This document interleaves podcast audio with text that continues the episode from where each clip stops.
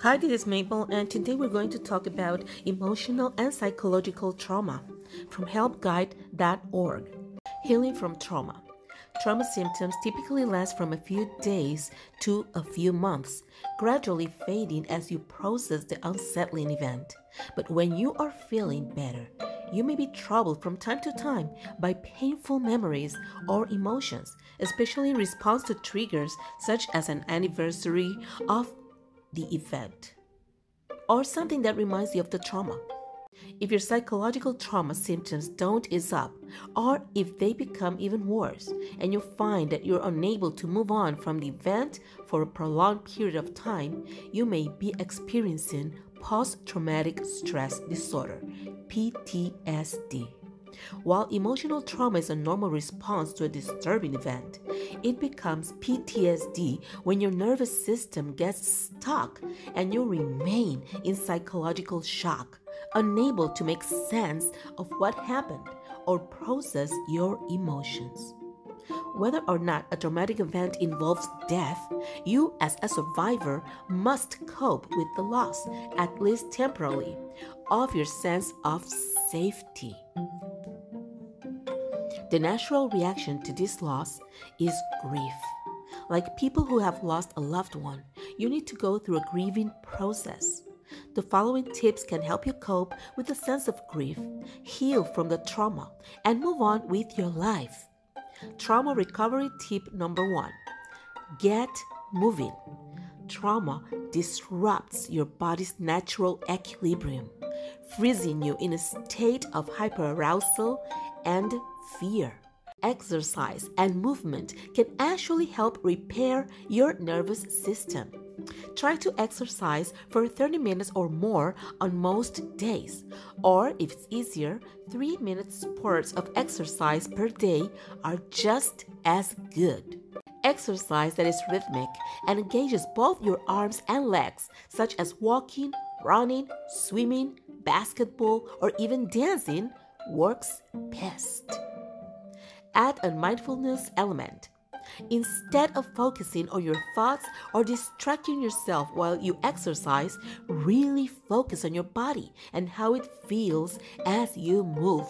Notice the sensation of your feet hitting the ground, for example, or the rhythm of your breathing, or the feeling of wind on your skin rock climbing, boxing, weight training, or martial arts can make these easier. After all, you need to focus on your body movements during these activities in order to avoid injury. Tip 2 Don't isolate. Following the trauma, you may want to withdraw from others, but isolation only makes things worse. Connecting to others face to face will help you heal, so make an effort to maintain your relationships and avoid spending too much time alone. You don't have to talk about the trauma. Connecting with others doesn't have to involve talking about the trauma. In fact, for some people, that can just make things worse. Comfort comes from feeling engaged and accepted by others. Ask for support. While you don't have to talk about the trauma itself, it is important that you have someone to share your feelings with face to face, someone who will listen attentively without judging you.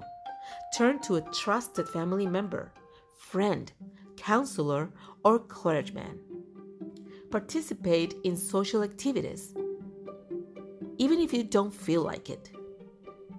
Do normal activities with other people, activities that have nothing to do with the traumatic experience. Reconnect with old friends. If you're retreated from relationships that were once important to you, make the effort to reconnect. Join a support group for trauma survivors. Connecting with others who are facing the same problems can help reduce your sense of isolation, and hearing how others cope can help inspire you in your own recovery. Volunteer. As well as helping others, volunteering can be a great way to challenge the sense of helplessness that often accompanies trauma. Remind yourself of your strengths and reclaim your sense of power by helping others. Make new friends. If you live alone or far from your family and friends, it's important to reach out and make new friends. Take a class or join a club to meet people with similar interests, or reach out to neighbors or work colleagues. If connecting to others is difficult, many people who have experienced trauma feel disconnected, withdrawn, and find it difficult to connect with other people. If that describes you, there are some actions you can take before you next meet with a friend. Exercise or move. Jump up and down, swing your arms and legs, or just fling around. Your head will feel clearer and you'll find easier to connect. Vocal toning. As strange as it sounds, vocal toning is a great way to open up to social engagement. Sit up straight and simply make hmm sounds. Change the pitch and volume until you experience a pleasant vibration in your face. Tip 3 Self regulate your nervous system. No matter how agitated, anxious, or out of control you feel, it's important to know that you can change your arousal system and calm yourself. Not only will it help relieve the anxiety associated with trauma, but it will also engender a greater sense of control. Mindful breathing. If you're feeling disoriented, confused, or upset, practicing mindful breathing is a quick way to calm yourself. Simply take six breaths, focusing your attention on each out breath. Sensory input. Does a specific sight, smell, or taste quickly make you feel calm? Or maybe petting an animal? Or listening to music works to quickly soothe you? Everyone responds to sensory input a little differently. So experiment with different quick stress relief techniques to find what works best for you. Stay grounded. To feel in the present and more grounded, sit on a chair. Feel your feet on the ground and your back against the chair. Look around you and pick six objects that have red or blue in them. Notice how your breathing gets deeper. Allow yourself to feel what you feel when you feel it. Acknowledge your feelings about the trauma as they arise and accept them. Tip 4 Take care of your health. It's true, having a healthy body can increase your ability to cope with the stress of trauma. Get plenty of sleep. After a traumatic experience, worry or fear may disturb your sleep patterns, but a lack of quality sleep can exacerbate your trauma symptoms and make it harder to maintain your emotional balance. Go to sleep and get up at the same time each day and aim for 7 to 9 hours of sleep each night avoid alcohol and drugs. Their use can worsen your trauma symptoms and increase feelings of depression, anxiety, and isolation. Eat a well balanced diet. Eating small, well balanced meals throughout the day will help you keep your energy up and minimize mood swings. Avoid sugary and fried foods and eat plenty of omega 3 fats such as salmon, walnuts, soybeans, and flax seeds to give your mood a boost. Reduce stress. Try relaxation techniques such as meditation, yoga, or deep breathing exercises. Schedule time for activities that bring you joy, such as your favorite hobbies. When to seek professional help for trauma.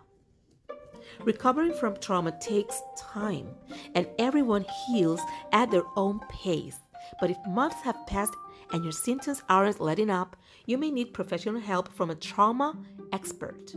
Seek help for trauma if you're having trouble functioning at home or work, suffering from severe fear, anxiety, or depression, unable to form close, satisfying relationships, experiencing terrifying memories, nightmares, or flashbacks. Avoid more and more anything that reminds you of the trauma emotionally numb and disconnected from others, using alcohol or drugs to feel better. Working through trauma can be scary, painful, and potentially re traumatizing, so this healing work is best undertaken with the help of an experienced trauma specialist. Finding the right therapist may take some time. It's very important that the therapist you choose has experience treating trauma. But the quality of the relationship with your therapist is equally important. Choose a trauma specialist you feel comfortable with. If you don't feel safe, respected, or understood, find another therapist. Ask yourself Did you feel comfortable discussing your problems with the therapist? Did you feel like the therapist understood what you were talking about? Were your concerns taken seriously, or were they minimized or dismissed? Were you treated with compassion and respect? Do you believe that you could grow to trust the therapist? Treatment for trauma. In order to heal from psychological and emotional trauma, you'll need to resolve the unpleasant feelings and memories you've long avoided. Discharge pent up flight or fight energy. Learn to regulate strong emotions and rebuild your ability to trust other people. A trauma specialist may use a variety of different therapy approaches in your treatment. Somatic experiencing focuses on bodily sensations rather than thoughts and memories about the traumatic event. By concentrating on what's happening in your body, you can release pent up trauma related energy through shaking, crying, and other forms of physical release. Cognitive behavioral therapy helps you process and evaluate your thoughts and feelings about a trauma. EMDR, eye movement desensitization and reprocessing, incorporates elements of cognitive behavioral therapy with eye movements or other forms of rhythmic left right stimulation that can unfreeze traumatic memories. Helping a loved one deal with trauma. When a loved one has suffered trauma, your support can play a crucial role in their recovery. Be patient and understanding. Healing from trauma takes time. Be patient with the pace of recovery and remember that everyone's response to trauma is different. Don't judge your loved one's reaction against your own response or anyone else's. Offer practical support to help your loved one to get back into a normal routine. That may mean helping with collecting groceries or doing housework, for example, or simply being available to talk or listen. Don't pressure your loved one into talking, but be available if they want to talk. Some trauma survivors find it difficult to talk about what happened. Don't force your loved one to open up, but let them know you are there to listen if they want to talk, or available to just hang out if they don't. Help your loved one to socialize and relax.